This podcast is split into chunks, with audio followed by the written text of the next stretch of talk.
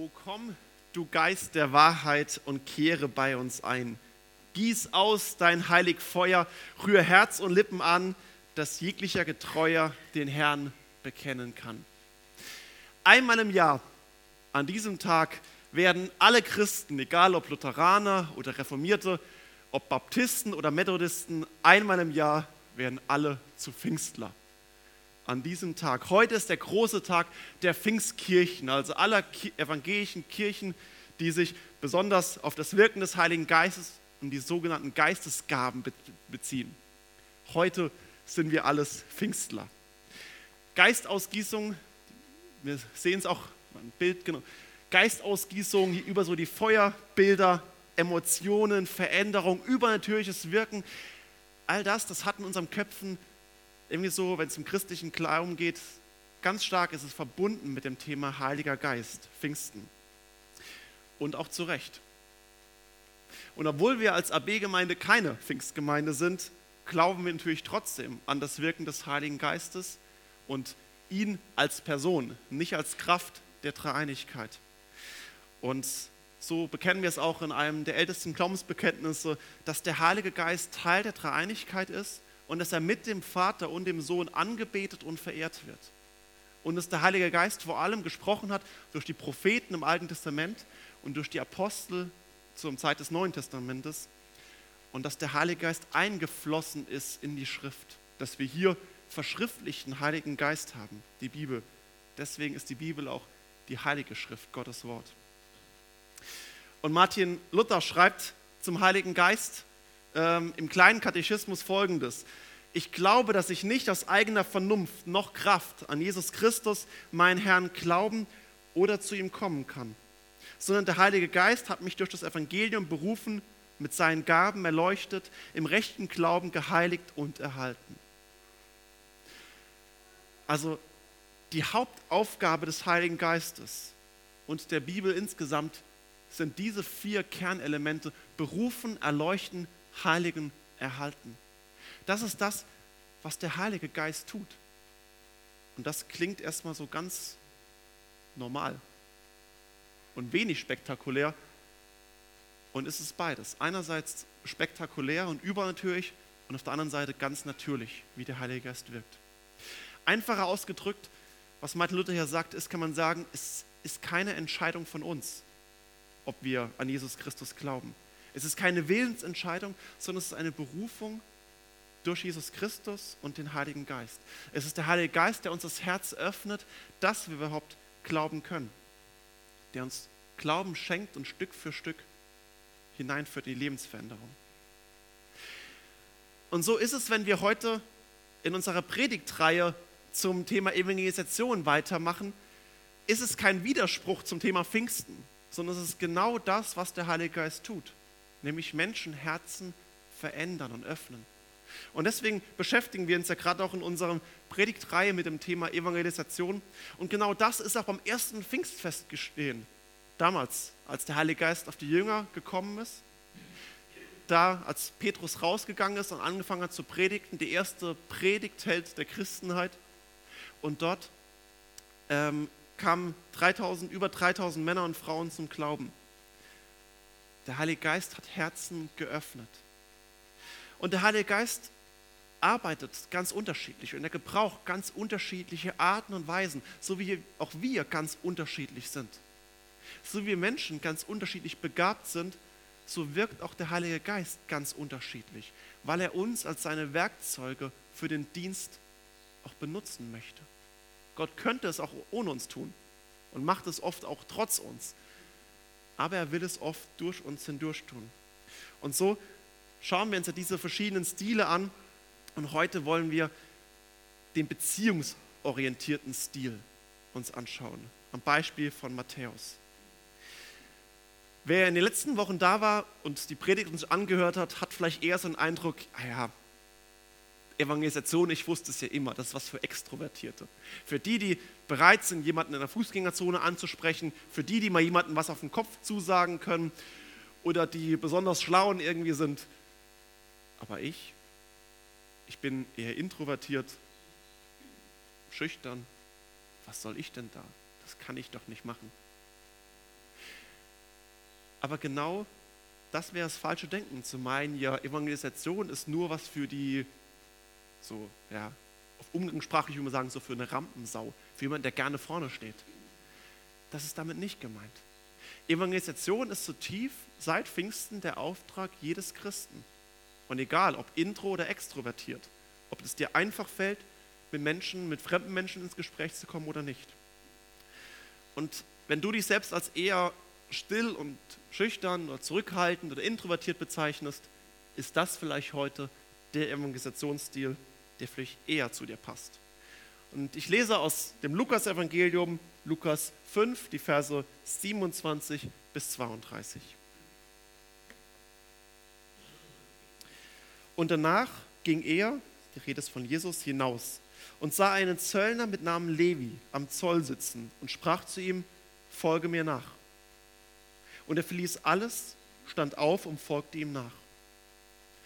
Und Levi richtete ihm ein großes Mahl zu in seinem Haus. Und viele Zöllner und andere saßen mit ihm zu Tisch.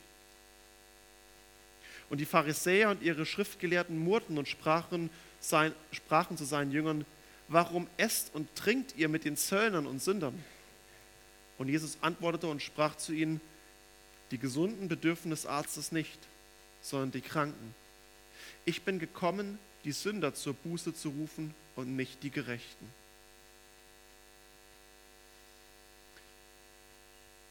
Auf nur ganz wenigen Versen schildert uns hier das Lukas-Evangelium und das ist fast identisch, steht dieser Abschnitt auch im Markus und im Matthäus-Evangelium, schildern sie uns die wesentlichen Kernelemente von Evangelisation. Und es beginnt mit dem ersten Schritt, Abkehr. Und das ist vielleicht jetzt erstmal etwas seltsam. Denn in der Evangelisation laden wir doch Menschen ein zu einem Leben mit Jesus Christus. Wir laden doch Menschen ein und sagen, hey, geh in der Nachfolge dieses Herrn, komm mit. Also eigentlich geht es doch eher um eine Hinwendung, oder? Trotzdem sehen wir hier, es beginnt mit einer Abkehr. Ganz praktisch, es geht zuerst mit einer Abkehr, Jesus geht hinaus. Ähm, das ist einfach geografisch, er ist aus der Stadt Kapernaum, einem jüdischen kleinen Fischerdorf am See Genezareth. Und dort kommt er an ein Zollhaus. Also er will aus der Stadt raus und an den großen Wegestraßen waren damals immer so Zollhäuser. Wenn wir jetzt irgendwo in Hessen wären, dann wäre Zoll irgendwie noch äh, unverständlicher. Wie nervend aufreibend ein Zoll sein kann, das wissen zum Beispiel Tabea und Timon, wenn äh, die ganzen alles Hab und Gut im Zoll festhängt, in, äh, zuerst in Rotterdam und dann Hamburg. Oder auch im letzten Monat haben die beiden äh, bei Tabeas Eltern in Frick in der Schweiz gewohnt und sind dann fast täglich hierher gependelt. Und Timon hat mir erzählt, dass er ganz oft kontrolliert wurde ähm, immer am Zoll hier zwischen Rheinfelden. Vielleicht sieht das so gefährlich aus, aber deswegen immer wieder rausgenommen. Und hat man gedacht, ja. Also bei unserer Region hier kennen wir irgendwie noch so mit dem Zoll nach Basel und nach Rheinfelden, kennen wir noch, okay, ein Zollhaus, mal wird man einfach durchgewunken, auf jeden Fall muss man auf 10 km/h runterbremsen oder 30 und ähm, wird manchmal auch kontrolliert. Meistens passiert nichts. Manchmal, im Fall von Timon, aber dann doch ganz schön oft. Als Jesus zu der Zollstation kam, bleibt der Zöllner ziemlich passiv. Er sitzt einfach nur am Zoll. Vielleicht ist es Mittagszeit, wir wissen es nicht, wir wissen nicht mehr. Er ist müde so. Das ist so, wenn er an Rien am Zoll seid und einfach, einfach so sinnlos wird durchgewunken oder so. Es ist so, hab keine Lust, aber ich muss hier stehen, ich werde halt dafür bezahlt. Der Zöllner wird ziemlich passiv. Wer aktiv ist, ist Jesus. Jesus sieht ihn. Jesus sieht den Zöllner. Und Jesus erkennt ihn. Und Jesus beruft ihn. Er sieht ihn, erkennt ihn, beruft ihn. Hier im Lukas-Evangelium ist dieser Zöllner beschrieben mit dem Namen Levi. Ähnlich wie Matthäus-Evangelium, äh, wie Markus-Evangelium. Im Matthäus-Evangelium steht ein anderer Name, obwohl es der identische Text ist nämlich Matthäus. Es ist eine und dieselbe Person.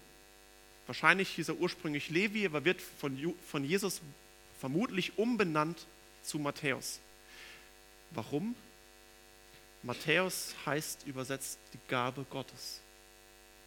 Ähm, auch hier ist es vielleicht ganz bewusst, dass Jesus sagt, du bist mir von Gott gegeben, du bist eine Gabe Gottes. Und deswegen wird er vermutlich umgenannt von Jesus und er wird aufgenommen in den Zwölferkreis, die zwölf Jünger Jesu und auch dort wird er immer nur mit, mit Jesus, äh, wird er immer nur ähm, mit Matthäus angesprochen. Und Matthäus, Levi, ist derjenige, der auch das Matthäus-Evangelium geschrieben hat. Levi Matthäus, ursprünglich Zöllner. Und Jesus beruft ihn mit einem scheinbar ganz schlichten Satz. Und zugleich merkt man, dass dieser schlichte Satz vollmächtig war. Dass ein göttlicher Satz war, der mehr ist nur als irgendein Wort oder ein Satz. Folge mir nach. Das ist das, was Jesus ihm sagt. Ganz schlicht, folge mir nach. Vielleicht ist es ein Satz, den Matthäus Levi schon oft in seinem Leben gehört hat. Vielleicht als Kinder schon, als sie rumgerannt und gespielt haben, hey, folg mir nach, mir nach. Wir spielen Fangen oder ich habe was entdeckt, wir sind am See Genezareth, dort unten, ich habe einen riesen Fisch gefangen, folg mir nach. Vielleicht hat er diesen Satz schon hunderte, tausend Mal gehört. Aber hier kommt Jesus, sieht ihn an und spricht diese drei Worte ganz anders. Und Levi Matthäus merkt, dass hier eine andere Vollmacht hinten dran steckt. Folge mir nach. Das ist der erste Schritt in der Evangelisation. Es ist der erste Schritt in der Nachfolge Jesu. Vielleicht kommst du seit vielen Jahren oder Jahrzehnten in den Gottesdienst und magst die Musik. Ich meine, sie ist auch wirklich gut. Vielleicht gehst du sogar in den Hauskreis und hast eine tolle Gemeinschaft mit den Leuten dort. Hast viele Freunde in der Gemeinde und denkst, ja, ist eigentlich ganz nett. Aber auch das alles kann zutiefst oberflächlich sein und bleiben, wenn es letztlich nicht um die Nachfolge Jesu Christi geht. Wenn es letztlich nicht darum geht, Jesus nachzufolgen, dann ist es mit der Gemeinschaft und der Musik und mit den Freunden gut und schön, hat auch absolut seine Berechtigung. Aber letztlich ist es vergänglich. Jesus ruft einen Satz, der hier Auswirkungen hat und Ewigkeitsbedeutung hat. Folge mir nach. Es ist der entscheidende Satz, den Jesus im Leben von Matthäus Levi ausspricht. Und es ist der entscheidende Satz, den Jesus dir zusprechen kann. Folge mir nach. Und nun kommt Pfingsten ins Spiel. Das Wirken des Heiligen Geistes. Was hat Luther geschrieben zum Heiligen Geist? Ich glaube, dass ich nicht aus eigener Vernunft noch Kraft an Jesus Christus, meinen Herrn, glauben oder zu ihm kommen kann. Wir können gar nicht an Jesus glauben wollen. Durch die Sünde in uns drin wollen wir gar nicht jemand anderes nachfolgen, sondern die Sünde bewirkt, dass wir uns zutiefst selbst nachfolgen wollen. Ich-zentriert, Egoismus. Das ist das, was unser Leben ist. Ich will mich selbst verwirklichen. Ein finsteres Herz, vielleicht verpackt mit viel tollem bunten Geschenkpapier, aber innen drin diene ich nur mir selbst mein eigener Gott. Es braucht das Wirken des Heiligen Geistes, weil kein Mensch kann wirklich Jesus nachfolgen wollen. Es braucht die Berufung von Jesus Christus und diese Erleuchtung, von der Luther sie so bezeichnet, durch den Heiligen Geist. Dass er ins Herz kommt, dass er die Ohren öffnet. Den Satz, den Levi Matthäus vielleicht schon 10.000 Mal gehört hat, folgt mir nach, komm mit, dass plötzlich dieser Satz in seinem Herzen auf einen fruchtbaren Boden fällt. Und dass plötzlich dieser Satz eine Wirkung entfaltet, ihn ins Herz trifft und aus einem finsteren Herzen ein gehorsames Herz macht. Dass er überhaupt darauf reagieren kann. Das ist das Wirken des Heiligen Geistes. Sonst wäre er nicht zu dieser Reaktion fähig gewesen, weil Levi Matthäus handelt ziemlich deutlich. Und er verließ alles und stand auf und folgte ihm nach. Wie sehr würden sich Eltern wünschen, dass das mal so geschieht. Doro, hör zu deinen drei Jungs, wenn du mal sagen würdest, komm, räum mal dein, Zimmer auf und sofort stehen sie auf und machen es. Das wäre ein Traum eines jeden, einer jeder Mutter, von jeden Eltern. Und es ist ein Traum. Und das zeigt ja auch, dass es nicht oft geschieht, dass wir was sagen und sofort geschieht es. In unserem Alltag wäre das oft so der Wunschvorstellung, aber so geschieht es nicht. Bei Levi Matthäus geschieht genau das. Und es zeigt, dass hier etwas geschehen ist in seinem Herzen. Und der erste Schritt, den in die Nachfolge ruft, der ist eine Abkehr vom alten Leben. Der erste Schritt in die Nachfolge ist eine Abwendung vom alten Leben. Das wird hier deutlich. Jesus ruft und es findet die Bekehrung statt. Bekehrung zum Glauben kommen, das sind alles richtige und gute Worte, aber so wenig greifbar. Das ist oft so abstrakt. Ja, ich glaube, ja, was denn? Ich, hab, ich wurde bekehrt. Und? Wo wird es sichtbar? Sichtbar wird es hier bei der Abkehr vom alten Leben, im Verlassen von allem bisherigen und in der gehorsamen Nachfolge Jesu. Levi verlässt alles. Er lässt seinen Job stehen und liegen. Fristlose Kündigung. Es gab keinen Betriebsrat damals, es gab keine, es gab nicht, wo er sich irgendwie hätte müssen abmelden. Er steht einfach auf und geht weg. Er hat nicht noch vorher gefragt, kann ich noch die Gehaltstage, wo ich schon da war, ausgezahlt bekommen. Er geht einfach. Fristlose Kündigung. Und danach wird er mit Jesus gemeinsam drei Jahre lang umherziehen. Er wird seine Familie verlassen sofern er welche hatte, seinen Besitz, vielleicht hat er ein Haus gehabt, Freunde in Kapernaum. Ja, sie kamen immer wieder mit Jesus zurück nach Kapernaum. Aber er verlässt zunächst mal alles und geht Jesus mit Jesus mit. Er setzt alles auf die Nachfolge Jesu Christi.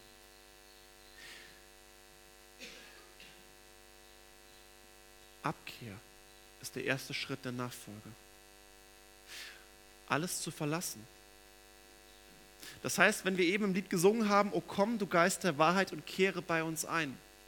Wenn es unser Wunsch ist, dass der Heilige Geist uns das Herz öffnet. Wenn es unser Wunsch ist und wir sagen, Jesus, ja, wir wollen an dich glauben, wir wollen dir nachfolgen, dann ist das eine ziemlich gefährliche Aussage und ein gefährlicher Wunsch. Weil, O komm, du Geist der Wahrheit, könnte ernste Konsequenzen nach sich ziehen, dass ich ziemlich viel verlassen muss und mich von vielen abwenden und abkehren. aber die Abkehr bleibt nicht stehen. Aber jetzt ist kein Aber und kein endlich wird es positiv, sondern es ist der nächste Schritt. Erst wenn die Abkehr geschehen ist, dann kommt es zu einem zweiten Schritt in der Nachfolge.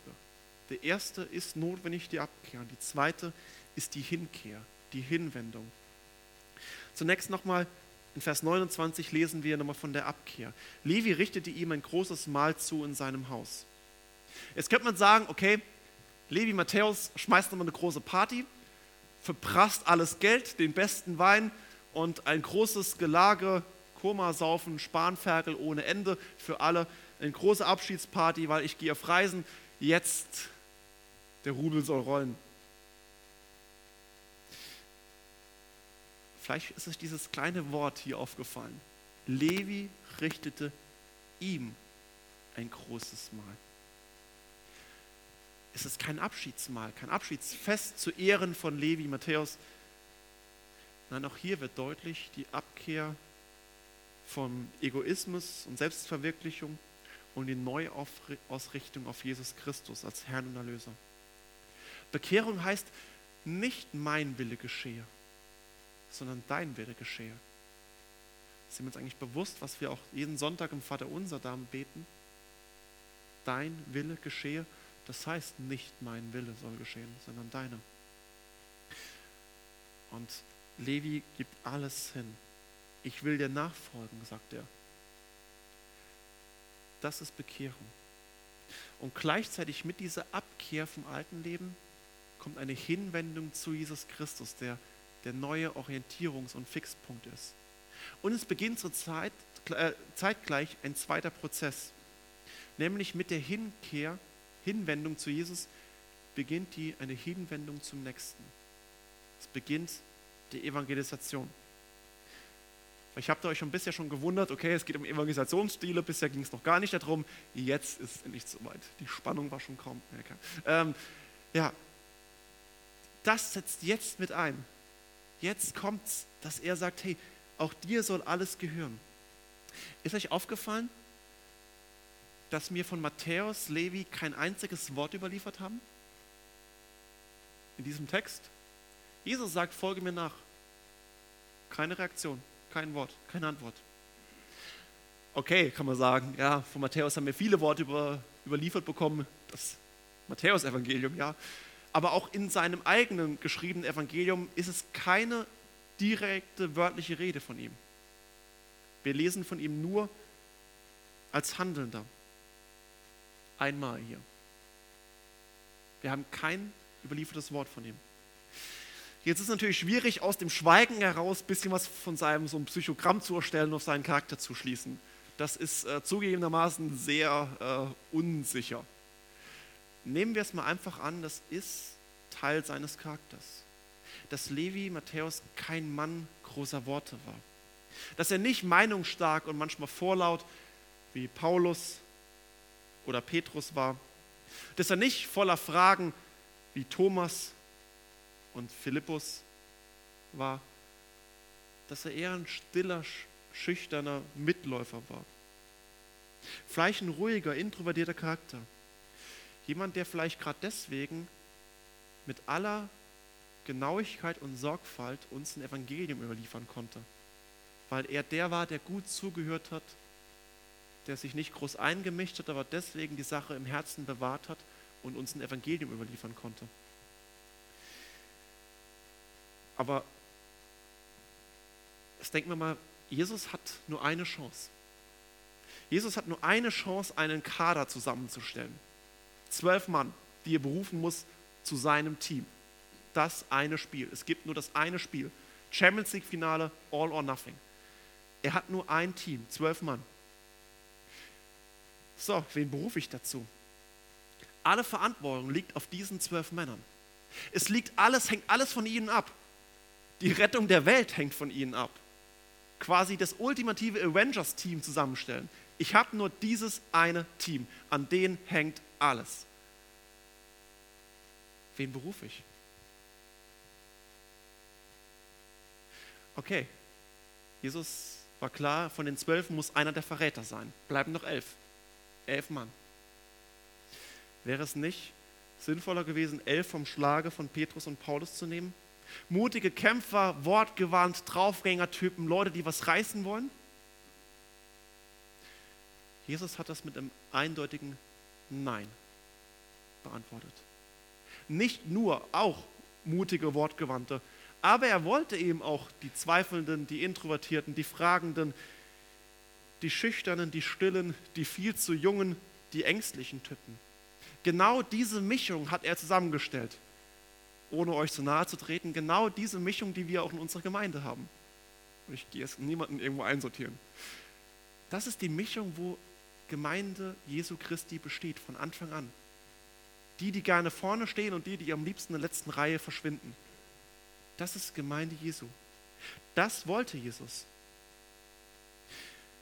Das, was Levi Matthäus macht, ist, er stellt Jesus alles zur Verfügung. Er richtet ihm zu Ehren ein großes Fest aus. Und dabei wird es eben nicht um dieses Gelage gegangen sein, sondern er nutzt diese Gelegenheit, er macht ein Fest und er nutzt das, was er hat. Ein Haus, anscheinend Geld, um ein Fest auszurichten und Kontakte. Viele Zöllner und andere saßen ihm am Tisch.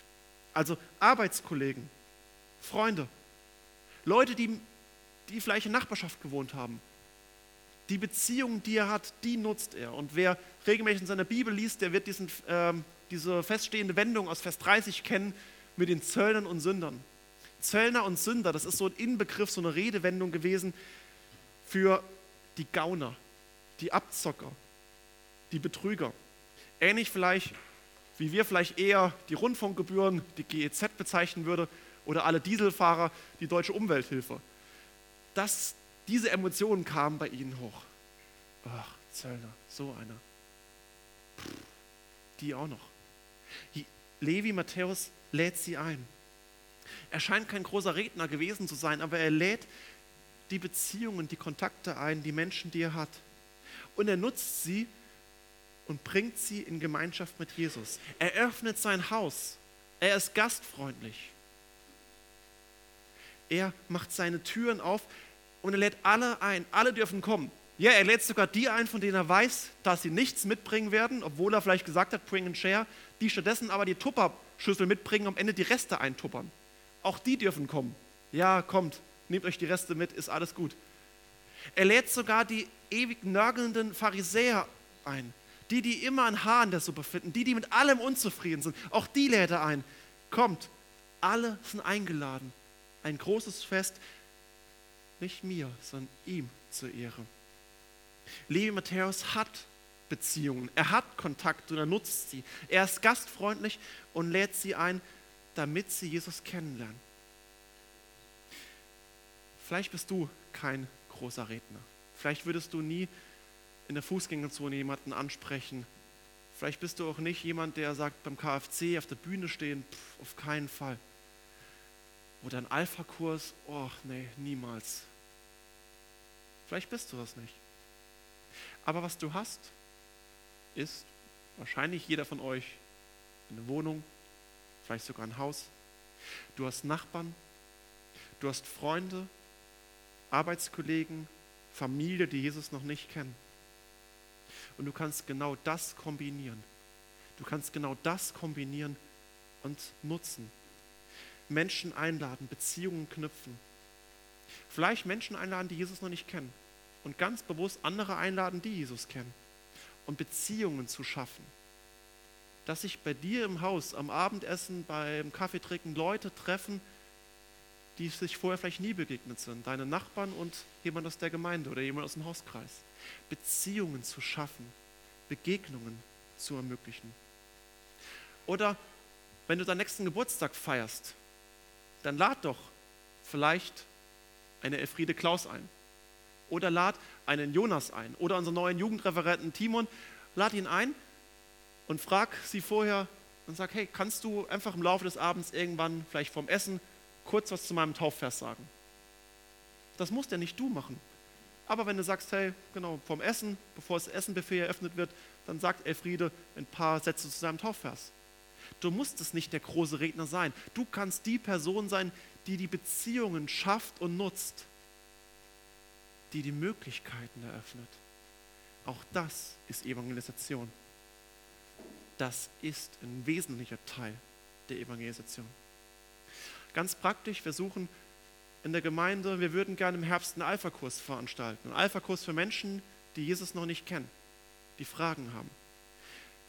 Und vielleicht wäre das ja was für dich, dass du sagst, ich bin kein großer Redner, aber sechs bis acht Abende mein Wohnzimmer öffnen und für vielleicht zehn Leute zu kochen, mein, mein mal zur Verfügung zu stellen und mein Haus zu öffnen. Und anderen eine Möglichkeit geben, dass dort Gemeinschaft stattfindet. Das ist Evangelisation. Wir suchen tatsächlich noch so jemanden. Also meldet euch. Das ist Teil der Evangelisation. Und das ist ein beziehungsorientierter Evangelisationsstil. Das ist das, was Levi Matthias macht. Und das Ziel, und das, damit komme ich ganz kurz zum Abschluss, ist der Arzt kennenlernen. Sie sollen diesen Arzt kennenlernen. Die Pharisäer beschweren sich. Warum sind solche Gauner, solche deutsche Umwelthilfe-Mitarbeiter hier am Tisch? Was sollen die hier unter uns Dieselfahrern? Was? Die passen hier wirklich nicht hierher. Sie wenden sich bewusst an Jesu Jünger und wollen so eine schlechte Stimmung verbreiten, die Party so ein bisschen miesmutig machen. Aber Jesus antwortet ihnen direkt. Die Gesunden bedürfen des Arztes nicht, sondern die Kranken. Es wirkt zuerst wie eine Allerweltsweisheit. Natürlich brauchen die Gesunden keinen Arzt. Vielleicht zur jährlichen Zahnkontrolle oder mal zum Gesundheitscheck.